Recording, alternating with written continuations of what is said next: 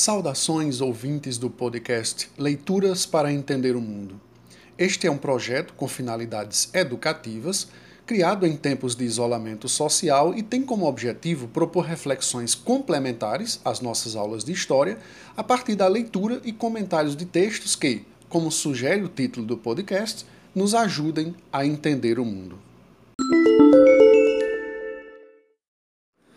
Meus caros alunos do nono ano, nesse momento em que estamos na transição do primeiro para o segundo bimestre de 2021, acho importante que paremos um pouco para pensar sobre a importância de estudarmos história. Sim, é verdade que discutimos esse tema no primeiro episódio do ano, quando falamos da aceleração do tempo e, em decorrência disso, dos perigos de não mais acreditarmos que é possível aprender com o conhecimento do passado. Insisto nesse assunto porque acredito que a aprendizagem de história é orientada pela maneira como justificamos o seu estudo. Quem não vê sentido em estudar história irá aprender alguma coisa. Talvez vá memorizar uma série de informações, assinalar em uma prova as respostas corretas a partir daquilo que pôs na mente. E pronto, em semanas não lembrará de quase nada. Qual é o sentido disso? Alguns vão dizer: tirar uma nota boa no Enem. Quem pensa assim está redondamente enganado. O Enem cobra competências e não memorização. Quem pensa que estudar história é memorizar datas e nomes, conhecer os fatos apenas e não saber aplicar esse conhecimento diante do mundo em que vivemos, está fadado a fracassar no teste. Mas não basta apenas gostar ou achar a história interessante enquanto curiosidade sobre o passado. Se pensarmos no passado como algo distante de nós e olharmos tão somente em direção ao futuro, a aula de história ou mesmo o professor de história não precisam sequer existir, pois o conhecimento, como está no livro didático, está na internet para todos acessarem. Bom, mas por que estudar história é importante? Para nos ajudar a pensar essa questão, eu trouxe hoje um texto da historiadora Laura de Melo e Souza. Vamos ouvir. A história é fundamental para o pleno exercício da cidadania. Se conhecermos nosso passado remoto e recente, teremos melhores condições de refletir sobre nosso destino coletivo e de tomar decisões. Quando dizemos que tal povo não tem memória, dizemos isso frequentemente de nós brasileiros, estamos, a meu ver, querendo dizer que não nos lembramos da nossa história, do que aconteceu, por que aconteceu, e daí escolhermos nossos representantes de modo um tanto irrefletido, para dizer o mínimo de nos sentirmos livres para demolirmos monumentos significativos, fazermos uma avenida suspensa que atravessa um dos trechos mais eloquentes, em termos históricos, da cidade do Rio de Janeiro, o coração da administração colonial a partir de 1763, o Palácio dos Vice-Reis. Quando olho para a cidade onde nasci, onde vivi quase toda a vida e que amo profundamente, fico perplexa com a destruição sistemática do passado histórico dela, que foi fundada em 1554 e é dos mais antigos centros urbanos da América. Refiro-me a São Paulo. Se administradores e elites econômicas tivessem maior consciência histórica, talvez São Paulo pudesse ter um centro antigo como o de cidades mais recentes que ela.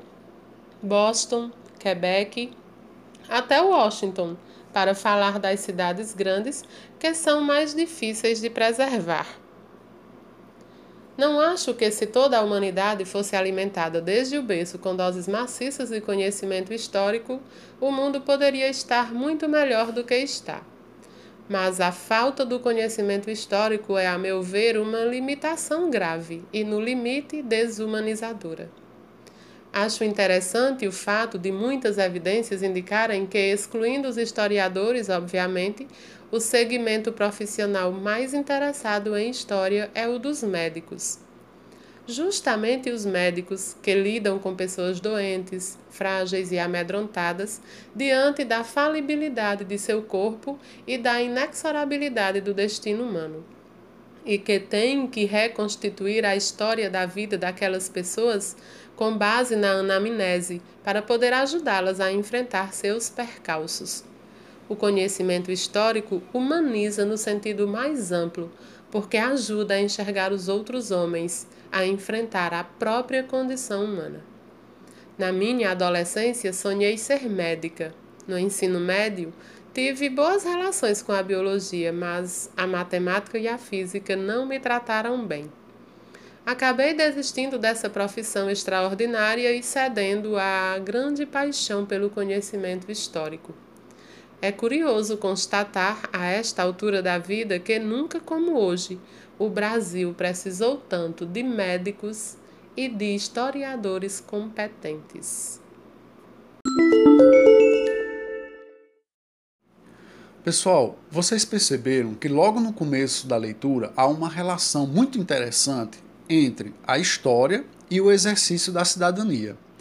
E vejam só, esse foi o tema que estudamos na unidade 1 e que ao final a autora também mostra como a relação entre o passado e o presente é fundamental para a humanidade.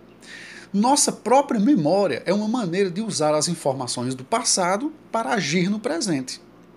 Ela cita exemplos da sua cidade para lamentar a ausência da paisagem que remete ao passado, mas podemos associar aos lugares em que vivemos, desde a nossa casa, nossa rua até a nossa cidade. A preservação dos lugares, do espaço, também é uma forma de nos mantermos conectados ao passado. Mas a memória, o lugar preservado, não nos valem nada se não somos capazes de reconhecer neles uma ferramenta de identidade, ou para gerar em nós um sentimento de identidade. Como disse recentemente o professor Ailton Krenak em um programa de televisão, o presente é ancestral. Temos que aprender a reconhecer isso. Caso contrário, o passado parecerá sempre algo apartado de nós. A partir dessa próxima semana, vamos começar a investigar um período muito trágico na história da humanidade, em que dezenas de milhões de pessoas morreram em duas grandes guerras. E muitos desses acontecimentos têm imensa relação com o mundo em que vivemos hoje. Espero que juntos, vocês e eu possamos construir uma compreensão desse passado que possa nos ajudar a entender esse tempo tão complicado em que vivemos. Da mesma forma que quero mostrar a vocês as diferenças entre a primeira metade do século XX e os dias atuais, é importante que a gente perceba também as muitas semelhanças e continuidades.